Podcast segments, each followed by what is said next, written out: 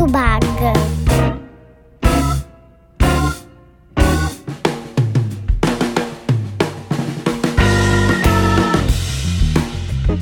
Bom, pessoal, meu papo hoje é com o Breno Leite. Boa tarde, Breno, tudo bem?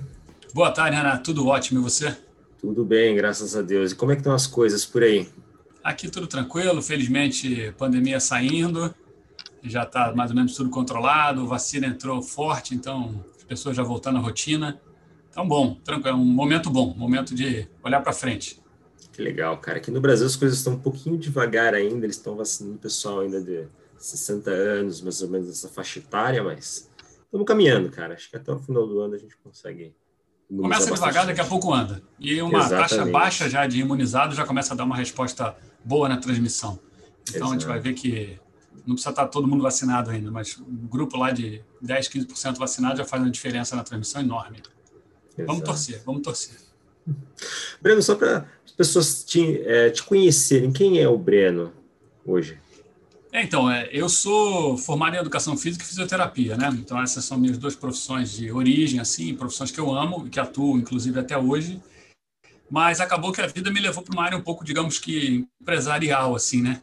Eu fui administrando empresa, criando produtos para empresas, criando minhas próprias empresas e no final das contas eu fugi assim da mão da massa, né? A gente coloca hoje ou é um grupo ou é um time, mas individualmente a gente acaba não, não fazendo muito. A gente faz mais é, produção de equipamentos para alta, alta performance. Então, eu sou dono de uma empresa nos Estados Unidos que faz isso.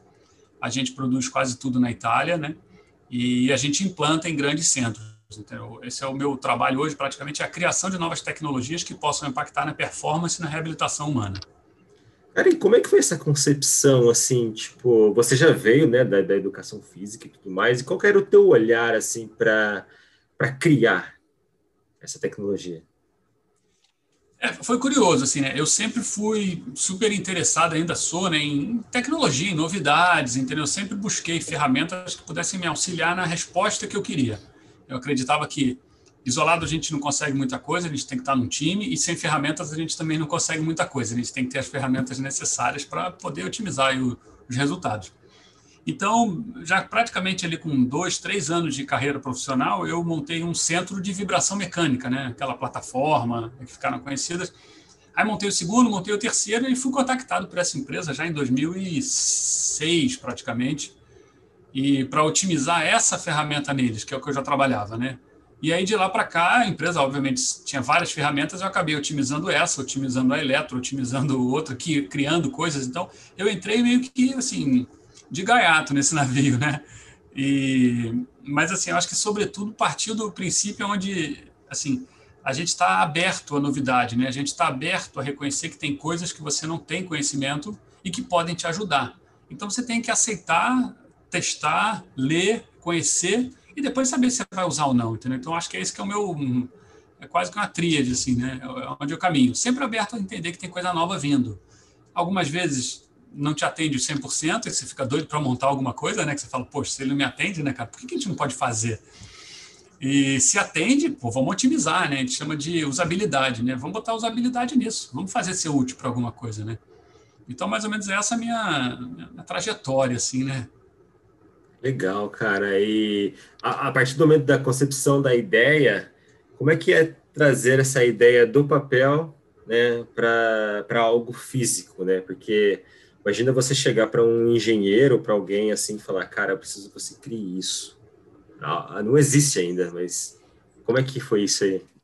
É curioso, inclusive, e que é o que sempre acontece, tá? Algumas vezes a gente acredita que a ordem é diferente, mas toda criação parte da invenção para depois a justificativa. Né? Então, você busca uma necessidade, uma brecha no mercado, então você fala, poxa, tem algo que não existe, tem algo que eu estou precisando fazer e não tem. E aí você cria ferramentas na prática. A prática te demonstra essa carência. A partir de uma prática demonstrar essa carência, você vai atrás de tentar bolar aquela ferramenta. E só depois você vai conseguir comprovar realmente a eficácia dela, porque você só pode comprovar alguma coisa se você já tem para testar. Então, o trajeto é mais ou menos esse, assim, é, praticando bastante né, no dia a dia, eu sempre percebi dentro de reabilitação que faltavam alguns itens, exemplo, uma sobrecarga excêntrica efetiva nos treinamentos, entendeu? Monitoramento de algumas variáveis de força que a gente, muitas vezes, por não ter, apesar de serem absolutamente importantes, a gente deixa para lá, não tem o mesmo como monitorar, né?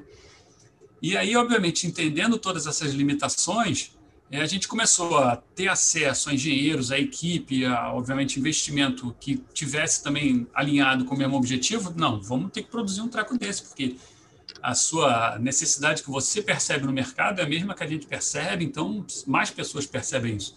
Vamos criar alguma coisa para solucionar. E aí a gente chegou na concepção de algumas máquinas, que hoje tem o Kinel, né, que é uma máquina realmente assim, que está quebrando muitos paradigmas no mercado, mas é absolutamente a mesma coisa que acontece com a eletro, é a mesma coisa que acontece com a vibração, é a mesma coisa que todo dia a gente pega uma onda elétrica e, utiliza ela de uma maneira diferente. Então você vê um, uma carência no mercado para atingir um determinado objetivo. E muita gente já cria ferramenta para aquilo, tá? Pode não ser algo vendável, comercial, grande, mas a galera uhum. cria mil estratégias. E normalmente a gente fica quase que de olheiro, né? Vê o que, que já tem, né? Não, não tem nada, não, não acredito. Sempre a gente descobre alguma coisa. Que legal, cara. E você comentou aí da Quinel. Explica para o pessoal o que, que é a Quinel. É, então, o Quinel surgiu com uma, com uma grande, realmente assim, digamos, uma solução de vários problemas que a gente via no treinamento e na reabilitação. Né? Dentro da Globus, por muitos anos, e a gente inclusive ainda tem hoje um sistema de avaliação onde a gente consegue medir força, né? força concêntrica, força do salto, a explosão e tudo mais. E a gente percebia que muitas vezes se media os desequilíbrios e tinha uma carência da força excêntrica, a gente conseguia medir essa carência, mas não tinha como trabalhar. Então, Só explica para o pessoal não... o que é a força excêntrica, só para eles terem uma ideia. Então, a, gente, a nossa musculatura ela tem, assim, digamos, três fases de contração, né, claramente. Uma fase é a concêntrica, que é a fase onde o músculo se encurta. Então, digamos, quando você está puxando alguma coisa para você, você está encurtando a musculatura, né? Bíceps, no caso, ou qualquer um, você está puxando. Você tem uma fase que você pode contrair a musculatura sem movimento né, aparente, que chama-se isométrica. E você tem a fase que você está contraindo, mas a força externa é maior do que a sua força. Então, apesar de você pensar que você está encurtando, a musculatura está esticando, né? Em tese, ela está perdendo. E essa fase é a fase que mais trabalha os tecidos, é a fase que mais trabalha o nosso corpo. Só que, por, por carência de ferramentas, a gente, assim, de fato, trabalhou, trabalha muito pouco. E a gente mediu isso durante muito tempo. E durante uhum. muito tempo a gente viu que haviam falhas, né? Havia falhas nessa capacidade. Mas a gente não tinha ferramenta para treinar. Então, assim, em grande parte dos problemas que a gente detectava, a gente tinha que assumir no final, ó, não temos solução para o seu problema. A gente detectou, ele está aqui, mas não tem solução. E aí um dia realmente o grupo da empresa ficou indignado não ter solução, falou, pô, não pode ser. A gente está há 15 anos não tendo solução para esse problema, a gente detecta tanto, vamos dar a solução. E aí a gente acabou criando uma máquina absolutamente eletrônica para o treinamento, para a reabilitação, onde ela faz o que a gente quer em qualquer fase. Então ela realmente implementa essa carga, ganhando a nossa maior capacidade, entendeu? sobrepujando a nossa capacidade, indo além do que a gente é capaz para fazer a força excêntrica e ela regula para concêntrica de novo. Então é uma máquina que é, digamos assim, é um é um quase que um biofeedback, assim, é um robô humano ali que vai jogando contra você.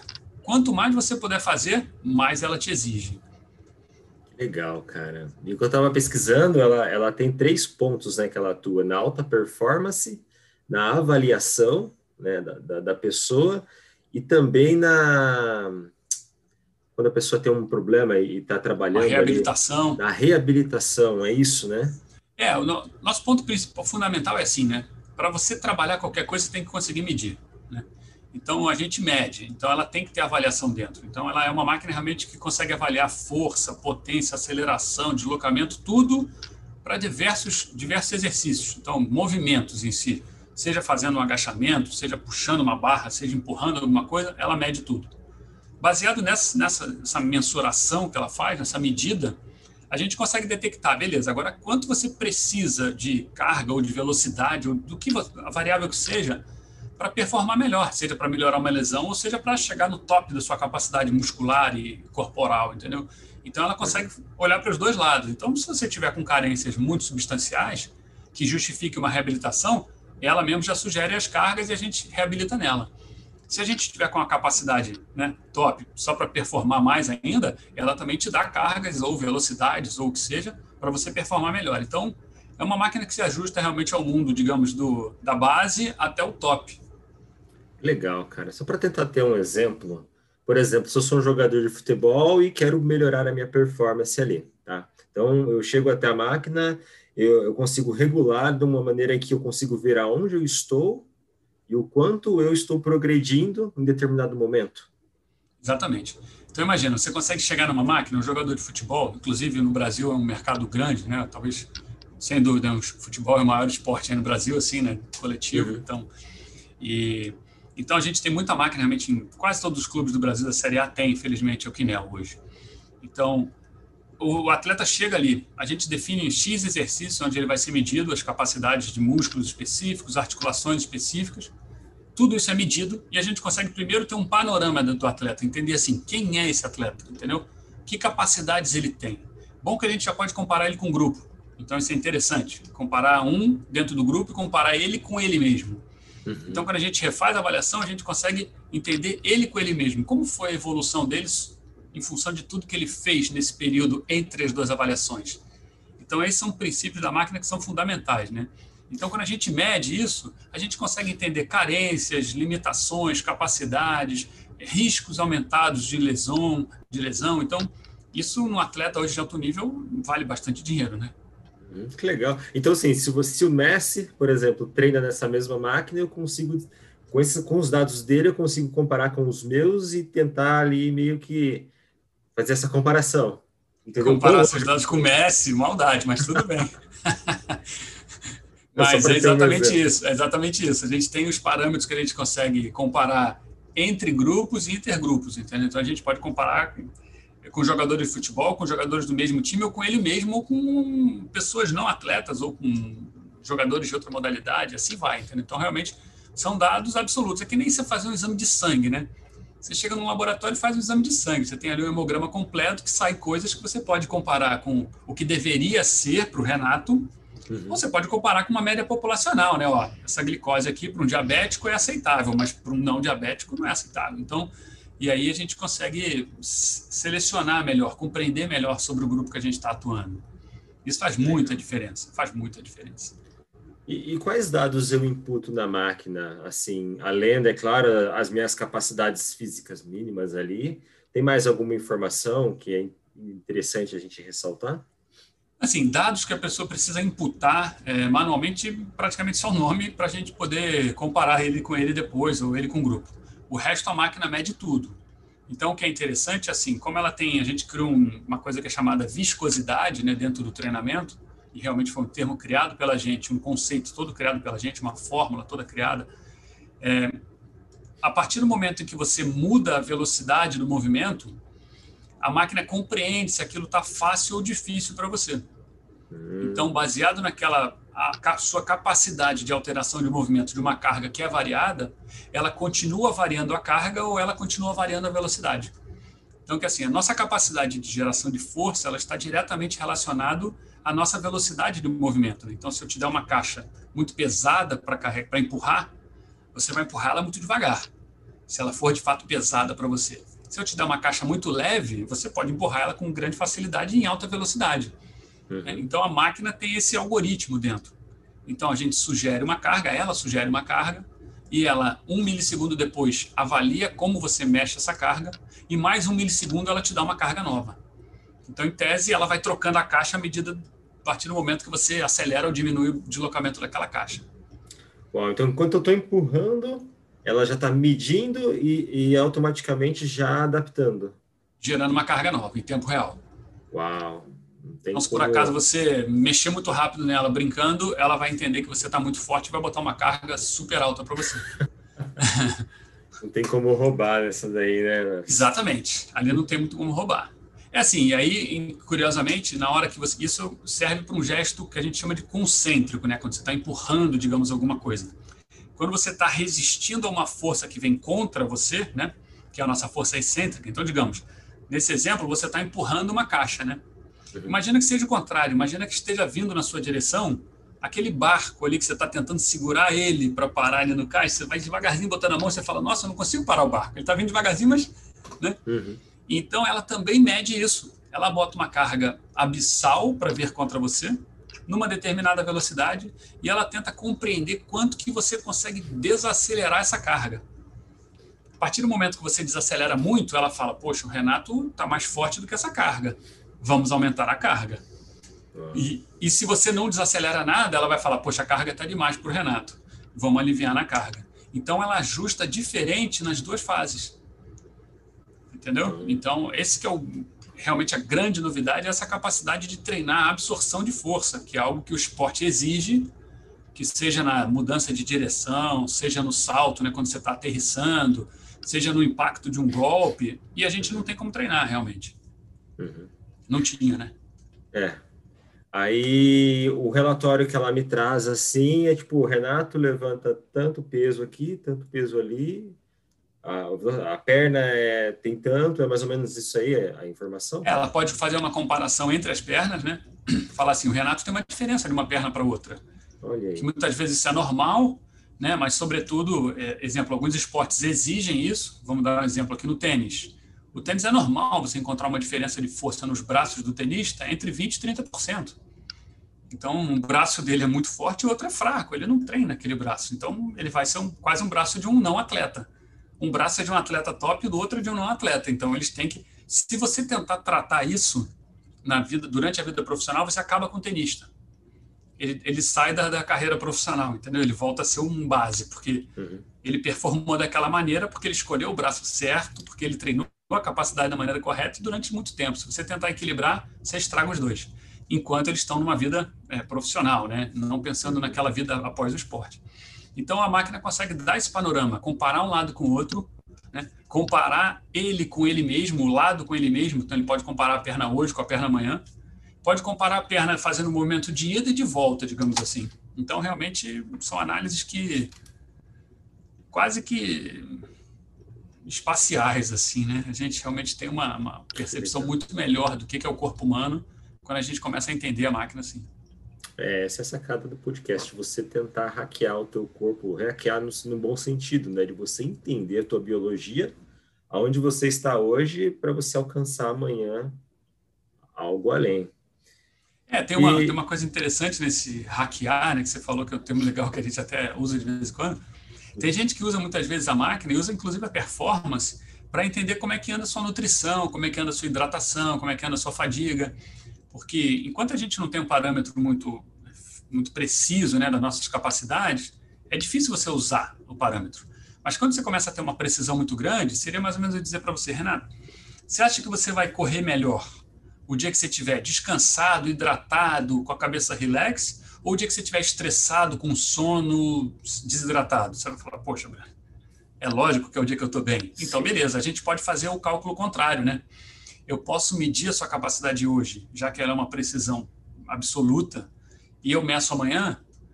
Amanhã, se tiver muito diferente de hoje, eu compreendo que você está desidratado, com sono, cansado, alguma coisa do tipo. Eu não preciso te perguntar se você está.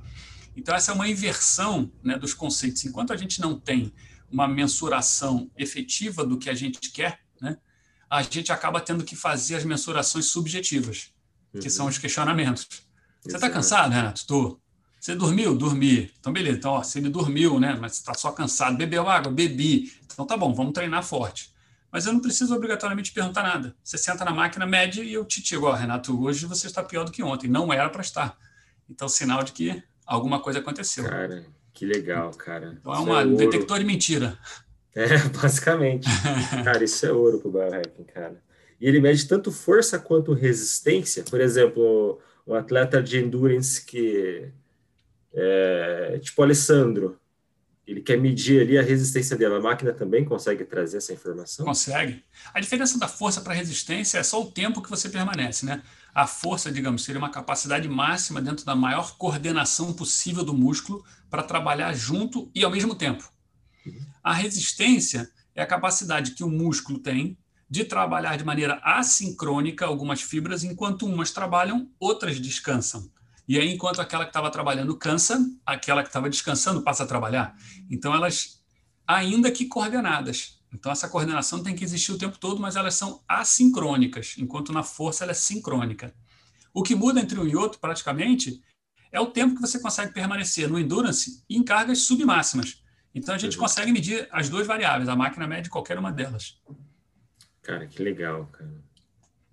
E no caso de uma recuperação, de uma fisioterapia, a pessoa ela não pode mover muito aí você configura a máquina nesse sentido e você consegue acompanhar ali a, a evolução da pessoa, né? No sentido, ela está levantando com a perna ali, sei lá, 2 quilos hoje, daqui duas semanas ela está para 7 quilos, então você consegue acompanhar essa progressão. Sem dúvida. Acompanhar a progressão e criar a progressão, né? Esse é o grande criar? conceito, né? Porque... A estimativa? Não, criar em tempo real, porque a gente, quando cria parâmetros hipotéticos, né, é chamado de periodização. Né? Então, quando a gente cria parâmetros hipotéticos de periodização, exemplo, eu, como treinador, eu posso criar uma série para você. Né? Eu vou falar, Renato, você vai chegar hoje na academia, vai botar 40 quilos de cada lado no supino, vai fazer 10 repetições, vai fazer isso durante seis semanas, depois você vai botar 42 e assim vai. Uhum. Numa máquina dessa, a gente não precisa ter esse, esse fundamento hipotético, né? Que, que não corresponde aos fatores ambientais, aos fatores motivacionais, pessoais, nada, condições nutricionais. Uhum. A máquina, em tempo real, ela ajusta a carga. Então, se você hoje consegue dois e amanhã você consegue três, ela vai te dar três amanhã. Você não precisa ter problema. E se você conseguir quatro, depois ela vai te dar quatro. Se você não conseguir mais os três, ela volta a te dar dois. Uhum. Ela não está presa ao três como parâmetro mínimo. Ela vai e volta. Então, é bom que ela tenha essa, essa flexibilidade, essa maleabilidade aí de, de, de parâmetros, que ela vai te permitir mais ou menos chegando no seu potencial. Que legal, cara. E quem utiliza hoje as máquinas? Assim, a grande parte dos clubes de futebol já no mundo utilizam, né? Então, é. no Brasil, diria que pelo menos 80% da Série A já tem, tá? Olha pelo aí. menos mais de uma máquina no, no, no futebol. É, já temos algumas seleções também, se não me engano, do vôlei do Brasil também já tem. Nos Estados Unidos a gente tem no Comitê Olímpico, a gente tem alguns clubes da NBA, alguns clubes da NFL, é, várias clínicas de reabilitação de alta performance para atletas também, de forma geral. Então está bastante bem difundido assim. Que legal, cara. E, e, a partir daí, qual é o próximo passo? Vocês vão chegar ao nível de trazer essas máquinas para dentro da casa das pessoas? Como é que vai essa expansão? Já estamos aí. Uau. É que, é que hoje a tecnologia ainda, né, digamos, um pouco limitante do ponto de vista financeiro, né, para uma pessoa, para todo mundo tem casa, digamos assim, mas já tem gente que tem, entendeu? Tem gente que realmente já se preocupa com esse, esse critério, né, já se preocupa com a saúde num ponto realmente assim que exige essas coisas, já compreende que isso é um investimento, que não é um custo, né?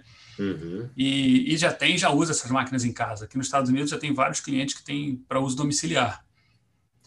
Então, é um, é um passo que a gente chega sem dúvida, entendeu? Uma máquina dessa, sem dúvida. Tem alguma curiosidade que você tem com relação à máquina que eu não perguntei? Que eu tenha? Não, não, assim, o que não, você tem para dizer. É, não, então, a, máquina ainda está sem dúvida em evolução, né? A gente já tem várias, assim, digamos, atualizações dela, tentando compreender no mercado, né? Acho que de curiosidade, realmente, assim, que a gente consegue ver na máquina, e e é uma, uma maior luta nossa, inclusive no mercado, assim, a penetração de uma coisa nova no mercado, né, quando a gente cria alguma coisa e vai colocar no mercado, a maior, a maior dificuldade não é criar a novidade. A maior dificuldade não é, é digamos, é, demonstrar utilização e utilidade. A maior dificuldade é você conscientizar o mercado de que aquilo é de fato uma necessidade.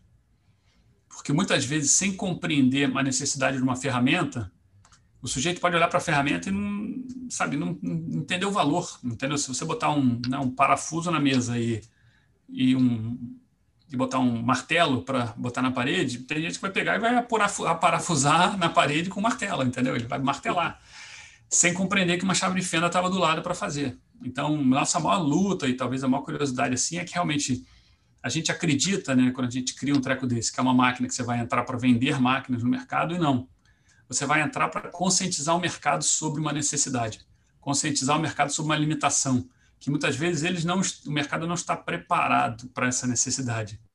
Essa é a maior luta, sem dúvida. É uma maior e é algo curioso realmente, porque você tem que entrar realmente com um papel educacional, com um papel de consciência, conscientizador, um papel fisiológico.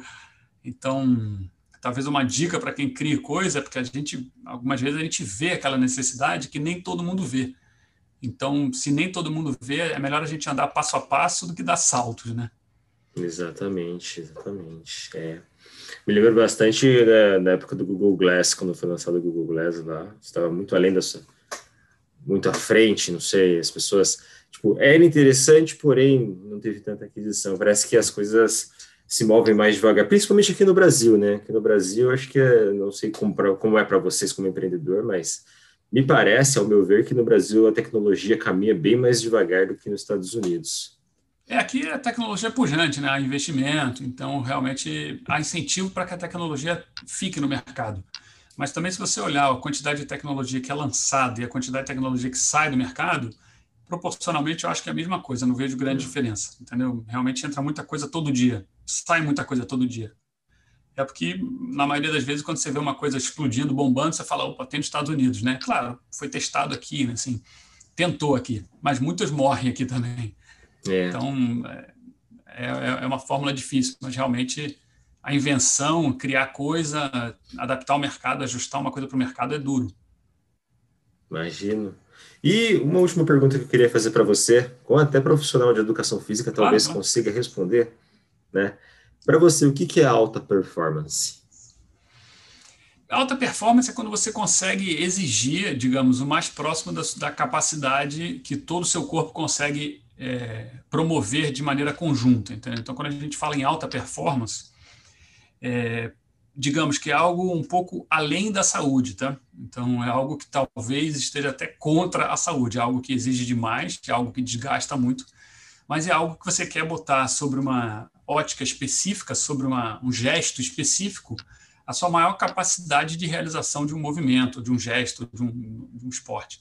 Para mim essa é a alta performance, entendeu? E de forma geral, alta performance era muito relacionada a componentes periféricos, né, como músculos, articulações e tal, e hoje a alta performance está sendo bem explicada sobre componentes centrais, como envolvimento cerebral, motivação, entendeu? Então, neurotransmissores. Então, ela vem tomando, alta performance vem tomando um rumo um pouquinho diferenciado do que era concebido, digamos, há 20 anos. Então, para mim, essa é alta performance, é performar no máximo do que, do que precisa. Eu, por, por uns instantes eu lembrei, tipo, pô, convido o David Goggins para testar a máquina. É, Aquele é, homem. A gente, é, a gente tem muita, muita gente influente aqui assim utilizando, né? E muitos feedbacks interessantes realmente. Mas mesmo para mesmo para essas pessoas, é, muitas vezes parece novidade, tá? É. É, parece novidade. E mas é o, é o caminho. O caminho é esse. Exato, caminho é esse. Não tem não tem barreira.